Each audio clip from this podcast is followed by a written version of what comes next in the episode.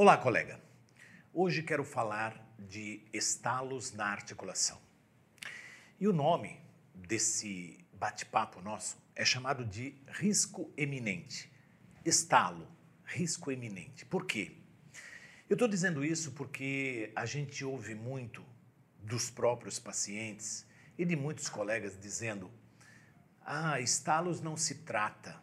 Ou uh, o paciente chega para mim e diz: Olha, eu estive em outros profissionais que disseram que isso não tem jeito. E quando eu coloco como risco eminente, é porque situações bem mais graves podem advir se por acaso você não tratar. O que, que eu quero dizer com isso? Eu tenho, vamos imaginar que eu tenho um paciente que tem estalos na ATM já há mais de 20 anos, que convive muito bem com estalo, não incomoda ninguém, só ele percebe é uma situação. Mas quando eu tenho pacientes que falam, olha, eu tinha um estalo pequeno, foi aumentando, estou começando a sentir dores, é porque nós estamos vendo uma evolução do problema. E isso necessariamente não precisa ser somente da nossa área de especialidade da disfunção da ATM dores orofaciais. Todo dentista deveria saber o que é isso, saber entender quais os, as estruturas que estão comprometidas e também fazer o tratamento. Por quê? Porque é, é, eu acredito que devolver a qualidade de vida a um paciente que está sofrendo com dores e com estalos, por exemplo, não deva ser restrito somente aos especialistas. Óbvio, nós estamos talvez estudando bastante esse assunto há muitos anos, mas alguns dentistas podem, dado ao fato de nós termos dentistas espalhados pelo Brasil inteiro. E às vezes, pacientes que não têm o mínimo recurso para procurar um centro melhor, para procurar algum especialista, ou algum dentista que esteja é, é, querendo resolver o, seu, o problema do seu paciente, mas, dada a distância, dada ao recurso financeiro, não consegue encaminhar. Então, a você que eu estou te dizendo, que é, é, nós não podemos deixar esses pacientes minguando, esses pacientes sofrendo a sua própria sorte pelo fato dele não ter tido a oportunidade de estar do lado de um especialista. Então, para isso, é importante, eu chamo basicamente a atenção para duas especialidades é, é, de uma forma importante: a ortodontia e a fisioterapia. E eu vou dizer daqui a pouquinho o porquê. Quando a gente fala em desordens articulares, nós estamos falando em DTM. A DTM é disfunção temporomandibular. Ela pode ser de característica muscular e também articular. Quando eu digo muscular, é porque os músculos que estão envolvidos nessa articulação estão passando por algum tipo de atividade ou hiperatividade que está fazendo desencadear dores. Mas é, agora eu vou falar mais da hiperatividade, a, da disfunção articular. Entendendo que a maioria dos pacientes que tem uma disfunção articular, na via de regra, também tem uma disfunção muscular junto. Por que, que eu quero dizer isso? Porque a grande maioria dos pacientes, quando apresentam uma disfunção articular, provavelmente porque esse paciente andou durante muito tempo apertando os dentes e, ao apertar os dentes, acabou fazendo uma deformação dessa, desse que nós vamos chamar agora de disco articular. Então, aqui está o disco articular. que é uma porção fibrocartilaginosa que interpõe a cabeça da mandíbula e o fundo da fossa, que é aqui a base do crânio. Aqui está representado por mim como sendo um conduto auditivo. Eu sempre coloco isto porque nas ressonâncias magnéticas é a nossa orientação para saber onde que está a ATM. A ATM está na frente do conduto auditivo. Então eu sempre tenho que identificar o conduto auditivo como sendo uma referência para a articulação. Então, aqui nós temos a fossa mandibular, a eminência articular, e aqui na frente eu já tenho o chamado tubérculo articular. no trajeto de abertura bucal, todas as vezes que o paciente abre a boca, a cabeça da mandíbula, ele vai ter que tomar essa direção, vai ter que vir para frente. E quando ele vem para frente, ele vem trazendo em laranja um disco na sua normoposição ou normoposicionado ou na sua posição normal em todo o trajeto. Então, observe que agora aqui o paciente está abrindo a boca. Então, se eu, se eu pudesse colocar os dentes superiores aqui, os inferiores aqui já dava, dava para ver uma abertura bucal. E, ao mesmo tempo, eu estou vendo que o disco está se deslocando e chega ao máximo da sua abertura total. Lembrando que tudo isto está dentro de uma cápsula articular. Então, tudo isso está dentro de um bojo, dentro dessa cápsula, onde eu tenho aqui a chamada internamente aqui membrana sinovial. E aqui dentro ele deposita um líquido chamado líquido sinovial. Então entendam que isso aqui está sendo lubrificado a todo momento, 24 horas por dia. Isso significa dizer que quando acordamos pela manhã, ele já está lubrificado, tanto é que você abre a boca normalmente, conversa o dia inteiro e nunca encontra qualquer tipo de problema. Por que, que eu estou dizendo isso? Porque daqui a pouquinho eu vou colocar um problema aqui dentro. Então, fiz a abertura mínima e fiz a abertura máxima. Muito bem. Então vocês já viram aqui o disco articular na sua característica de normalidade. Então eu vou fazer isto. Eu vou tirar o laranja daqui e vou completar aqui fazendo a minha eminência articular e colocando agora em azul um disco que está com problema.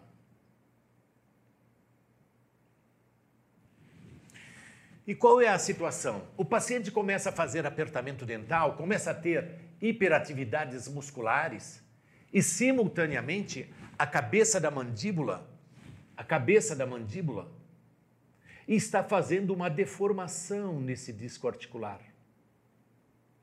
De tal forma que ele fica um pouco mais afinado na parte posterior e fazendo com que num determinado momento ele escape e fique nesta posição que vocês estão vendo.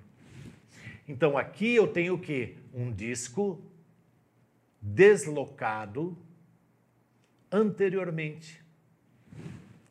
Então esse disco já está deslocado.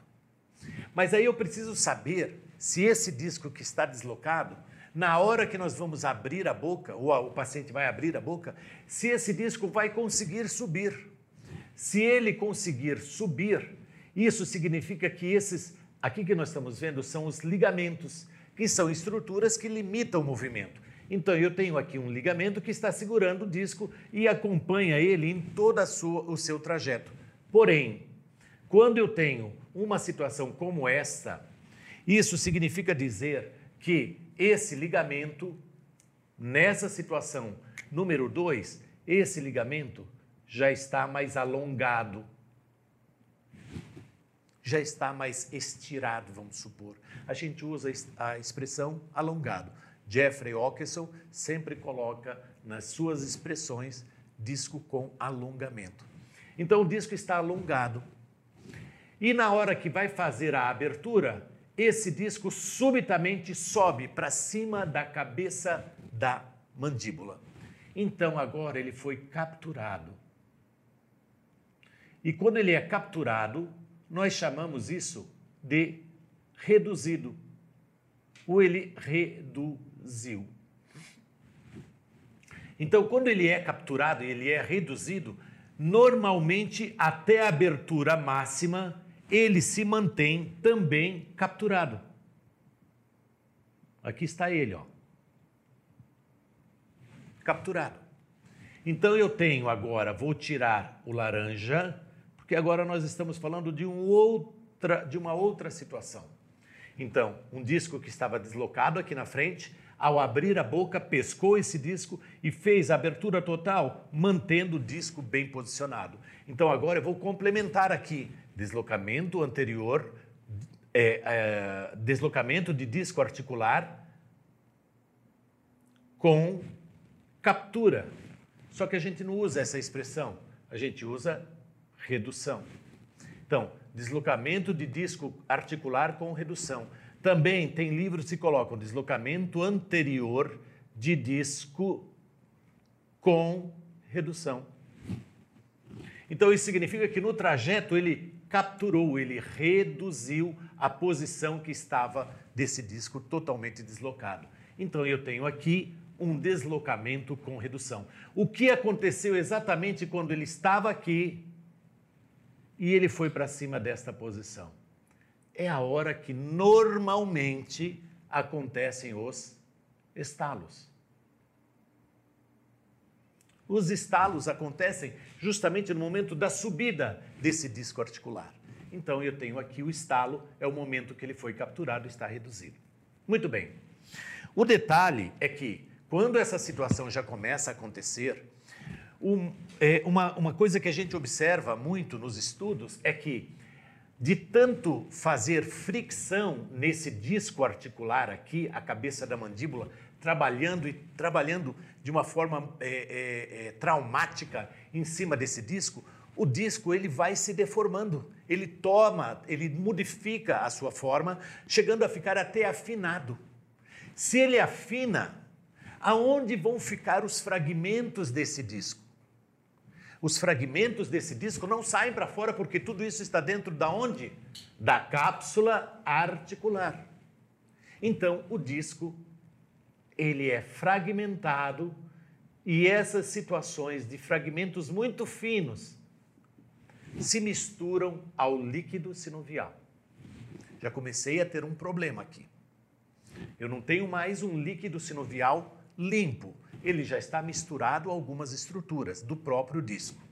Muito bem, e aqui ele capturou o disco, ótimo. Agora vamos imaginar uma terceira situação. O disco está aqui deslocado, aqui na frente. Só que na hora de abrir a boca, esse disco aqui, ele não consegue mais, ele não consegue mais simplesmente subir para cima da cabeça da mandíbula. O, o ligamento está ficando ainda mais alongado e esse disco não consegue subir. E quando o paciente tenta fazer a abertura máxima aqui, o disco impede esse trajeto.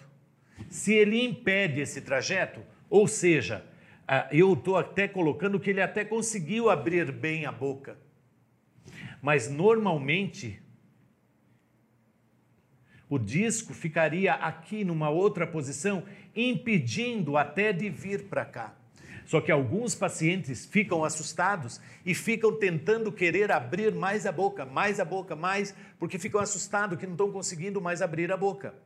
Se acontece dos dois lados, dos dois lados, deixa eu colocar aqui, dos dois lados, o paciente não abre a boca. Se for de um dos lados apenas, o paciente, na hora de abrir a boca, ele vai fazer um movimento. Vamos supor que é do lado esquerdo o problema, a abertura dele vai ser para cá. Então ele abre, desviando a mandíbula para o lado do problema, que a gente diz lado ipsilateral ao lado do problema. Então, do mesmo lado do problema, ipsilateral. Então, isso significa que, se eu tenho um deslocamento agora, conseguem ver que ele não está capturando? Se ele não está capturando, vou mudar a letra, vou mudar a palavra. Não está reduzindo. Então agora eu venho para uma outra situação agora, que é deslocamento de disco articular sem redução, sem captura.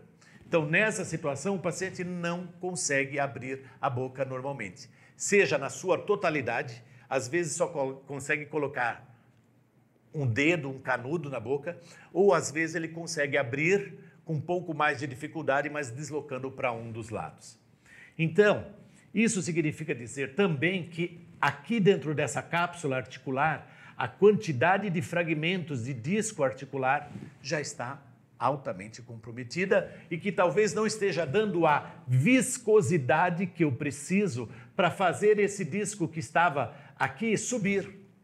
E, consequentemente, agora esse disco não sobe mais porque o ligamento está totalmente estirado, totalmente alongado.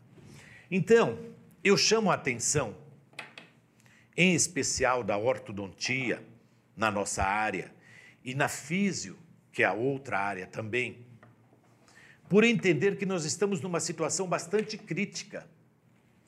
Quando eu digo isso, primeiro, para a ortodontia.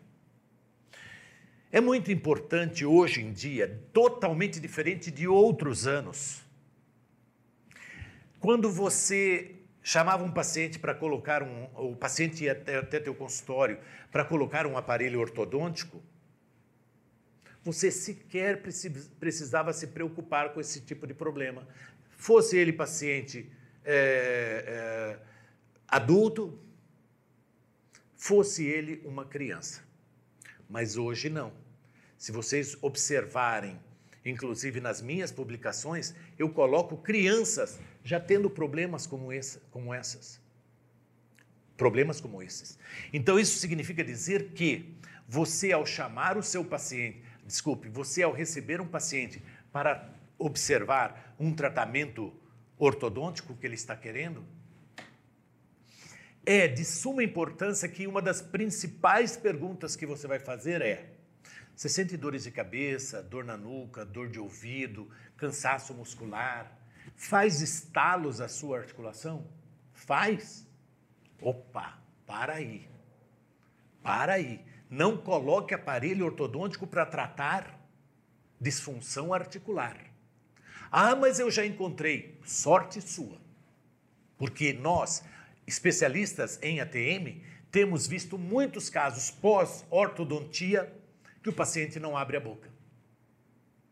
Ou seja, ele fala: Bom, eu já terminei meu tratamento ortodôntico, não vou procurar meu ortodontista. Mas acaba procurando quem faz tratamento da disfunção. E daí ele diz assim: Desculpe. Quando eu comecei meu tratamento ortodôntico, eu estava com esses estalos, doutor. Esses estalos foram ficando cada vez mais fortes até o final do meu tratamento. E o dentista sempre dizendo para mim: olha, isso é assim mesmo, isso não tem jeito, você vai ter que conviver com isso. Aí terminou o tratamento, o colega tirou o aparelho e a qualidade de vida já começa a ficar ruim, por quê? Todas as vezes que a cabeça da mandíbula volta para sua posição, nós temos uma área nobre aqui, chamada de zona retrodiscal. Zona retrodiscal. Essa zona retrodiscal está aqui.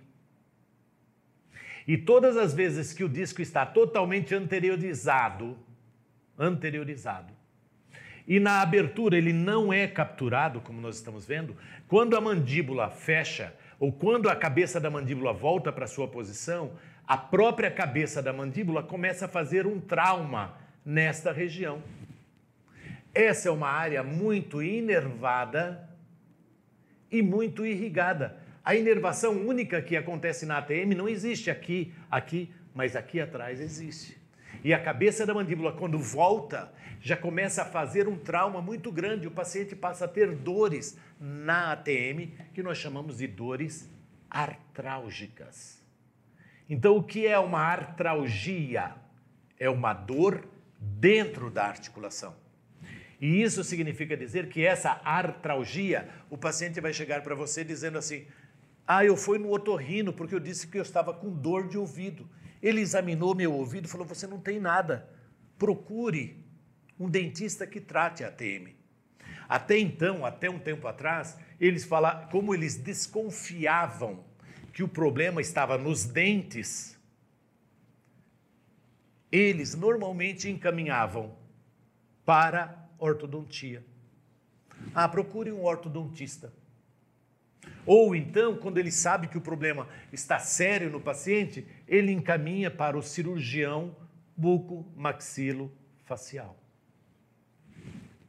O detalhe é que, em situações onde está fazendo estalos ainda, qualquer clínico pode fazer esse tratamento, contanto que saiba um pouco, preste atenção em detalhes que são passados nessas aulas, de outras aulas, de outros colegas, enfim, mas saiba como funciona tudo isso. E daí você vai ver que é simples de tratar. Não uso grandes recursos aqui na minha clínica, não. O material que eu utilizo aqui para tratar esses pacientes, vocês têm na sua clínica também. Exatamente. Não tenho nenhum recurso extraordinário para conseguir melhorar essa condição. Por isso que os, uh, uh, os otorrinos acabam encaminhando ou para ortodontia ou para cirurgia. Se encaminhar para ortodontia, a tua responsabilidade ortodontista é muito maior. Por quê? É a hora de você pegar e falar assim: opa, chegou com problema, ah, tem que colocar, você está doido para colocar o seu aparelho ortodôntico. Mas não.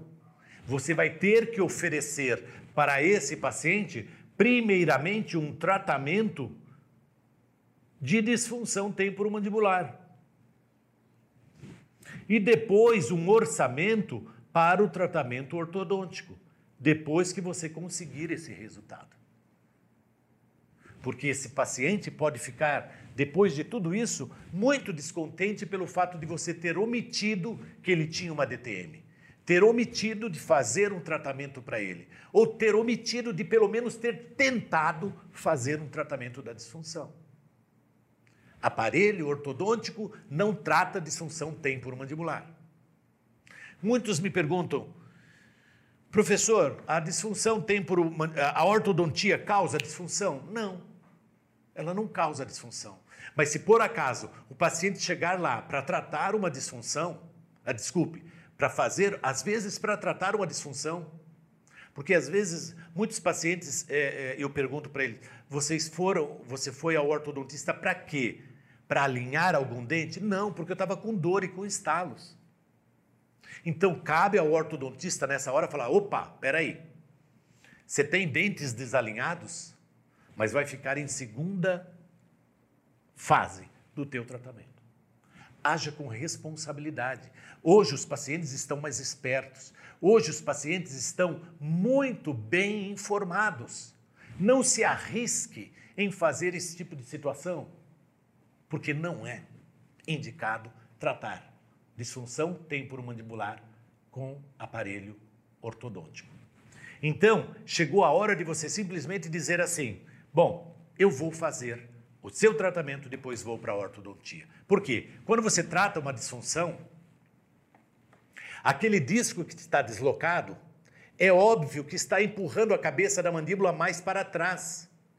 E vocês hão de convir comigo que a mandíbula vai estar numa relação com a maxila numa posição equivocada, onde você pode pedir num, num kit ortodôntico e vir os modelos de gesso intercuspidados, mas que, gnatologicamente falando, ou em termos articulares, essa articulação não está no lugar. E se ela não está no lugar, quando ela voltar para o lugar, provavelmente, talvez você tenha que fazer novamente o tratamento ortodôntico desse paciente, imaginando que ele tratou ortodonticamente com você, você desmereceu por completo esse problema articular, ele procurou outro para cuidar da ATM. Quando esse, o colega conseguiu reposicionar esse disco, simplesmente pode ser que a mandíbula fique numa posição totalmente diferente daquela que você deixou. Muito bem, a articulação está no lugar agora e a relação da oclusão está totalmente equivocada. E um ajuste talvez não daria. O que, que você vai ter que fazer de novo? Ortodontia nele. Então, palavra de ordem. Paciente chegou, para um, um tratamento de disfunção no teu consultório os dentes estão alinhados, trata a disfunção. Ele precisa fazer um alinhamento? Precisa, depois do tratamento da disfunção. Essa é a regra. Essa é a maneira de cuidar de um paciente que vem sofrendo com dores, porque a cabeça da mandíbula está indo lá para trás, está trazendo dores artrálgicas nesse paciente. Muito bem, a minha, a minha uh, ainda informação para a ortodontia, não esquecendo do que eu vou falar para os fisioterapeutas. Agora, eu estou tentando colocar aqui, desenhando para vocês, um paciente classe 2 de Engel. Pode ser 2, divisão 2, enfim. Para os colegas que não sabem o que é classe 2, divisão 2 ou classe 2, são pacientes que, ao fechar a boca, os dentes superiores praticamente cobrem os dentes inferiores usando dessa explicação grosseira para você entender o que é um paciente classe 2. Por quê? Eu quero chegar aqui para o colega que vai fazer uma ortodontia num paciente que é classe 2 e dizer o seguinte: pacientes classe 2 são os pacientes que têm mais risco de ter DTM. Por quê?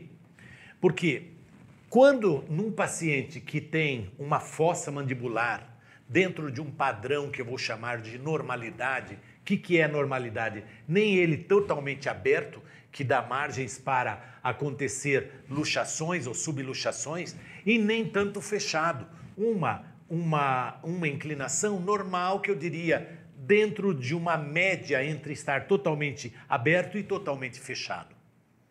Nos pacientes totalmente fechados, que são os pacientes classe 2, por que, que essas fossas também são fechadas?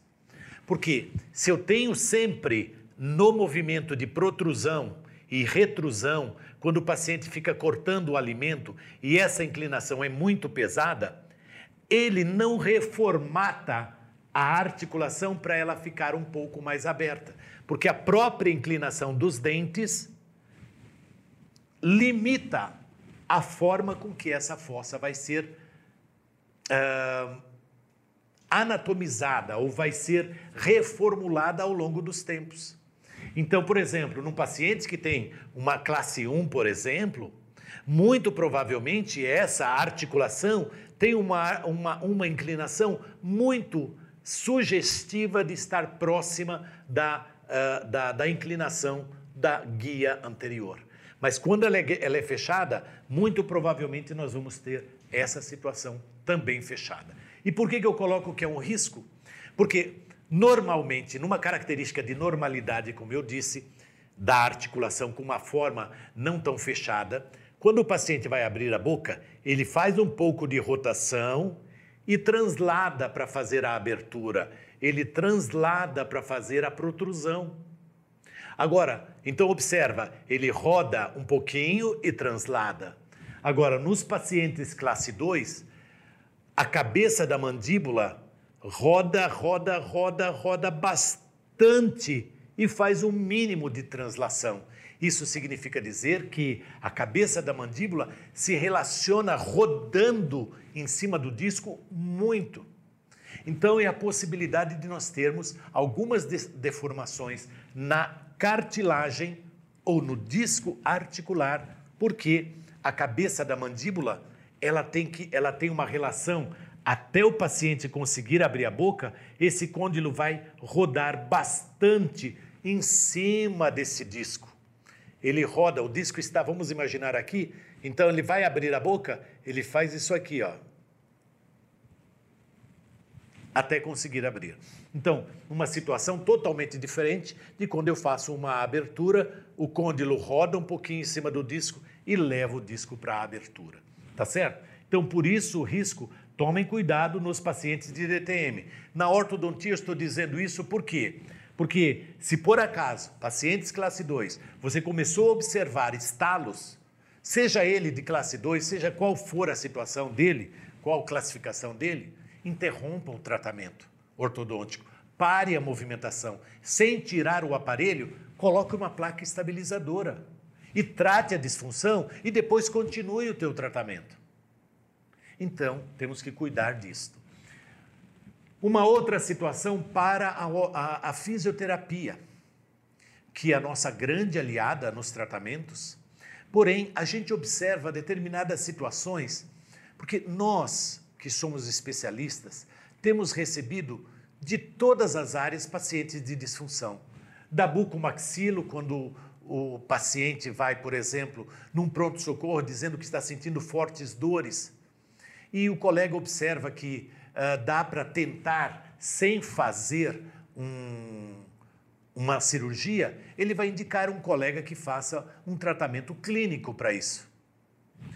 O detalhe é que na fisioterapia também a gente observa que essa tentativa de capturar os discos, é, ela, ela pode ser, é, a gente observa resultados fantásticos nos pacientes que estão na fisioterapia tratando problemas musculares e articulares, através de hiperboloides, etc.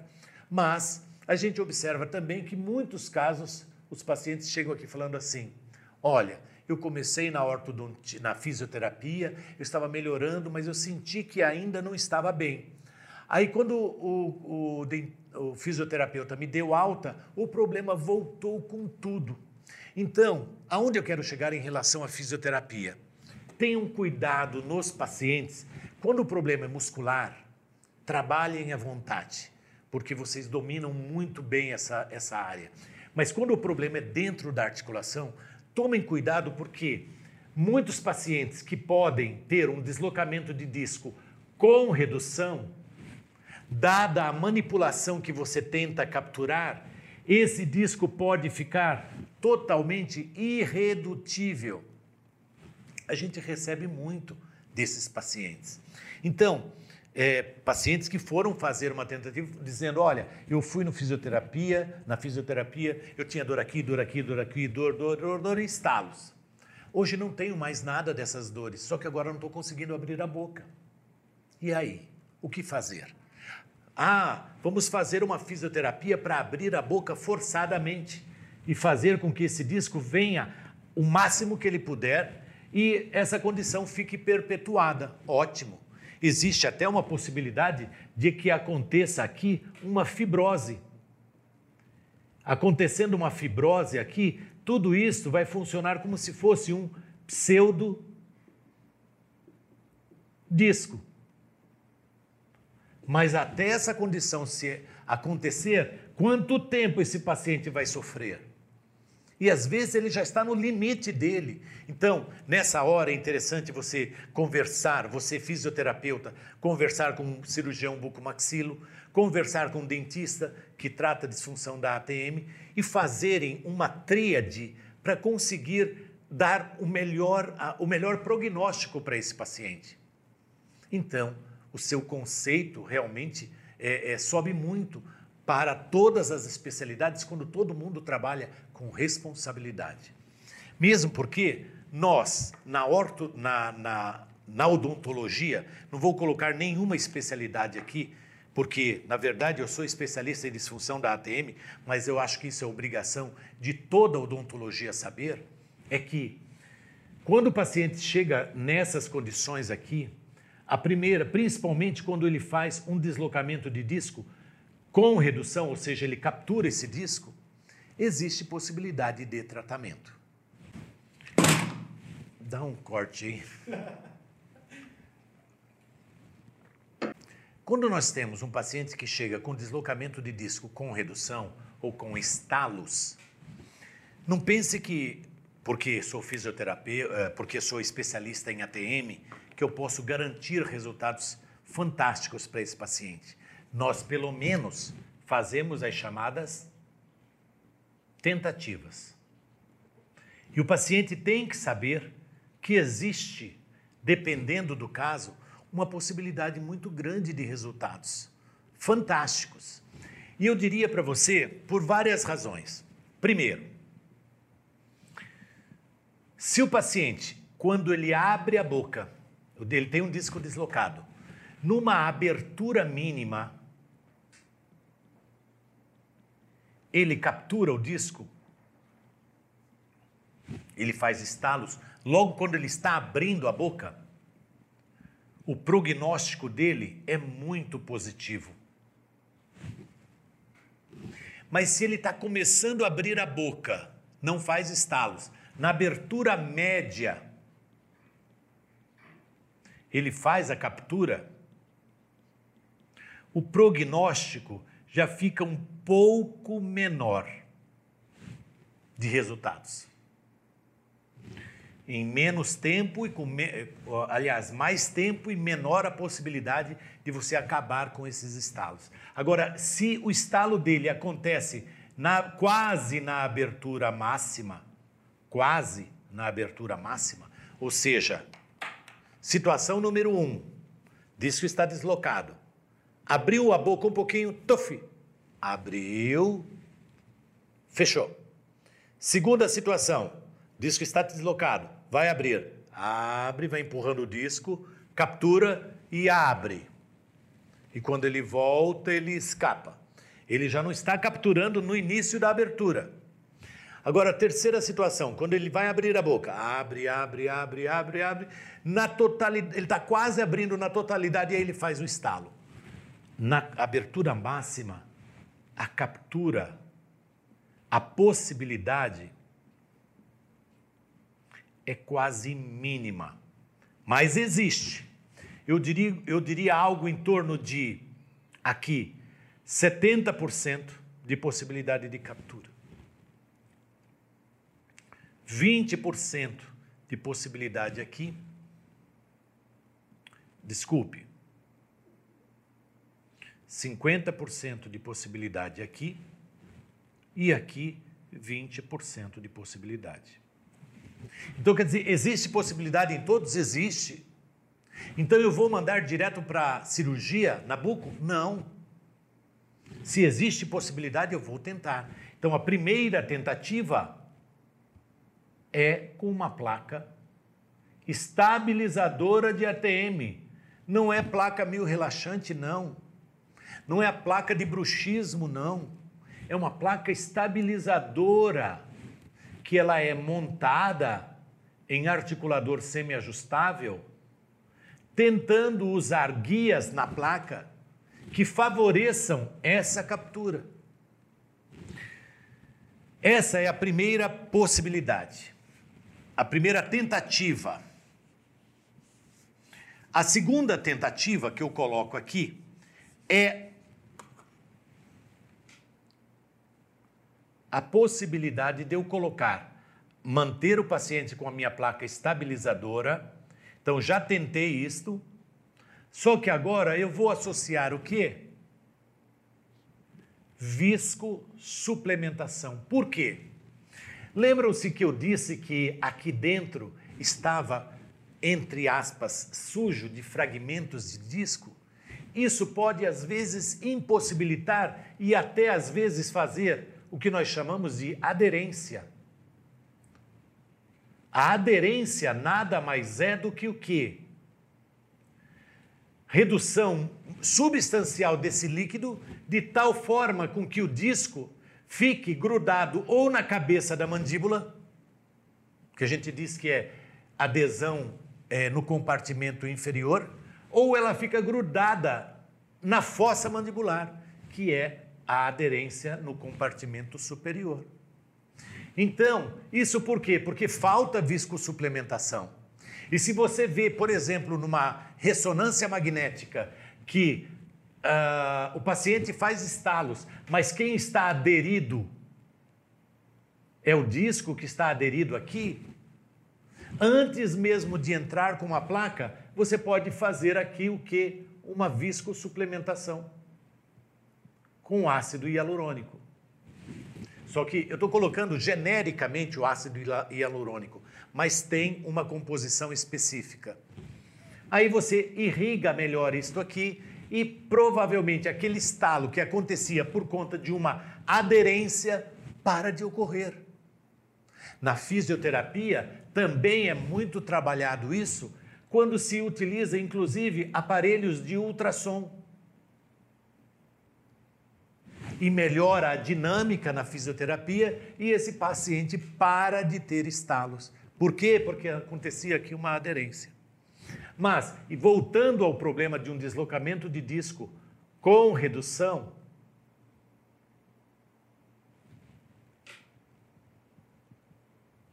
a minha segunda tentativa, e eu tenho que colocar isso para o paciente, eu tenho que colocar isso para o paciente. Senão você fala, não, não, eu trato, eu trato, pode vir que eu trato. Não, não é bem assim.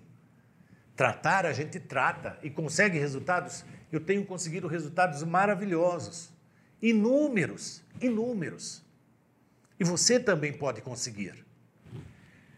A segunda tentativa, e eu falei para ele já no dia da consulta: olha, a possibilidade da gente ter que fazer uma injeção de viscosuplementação.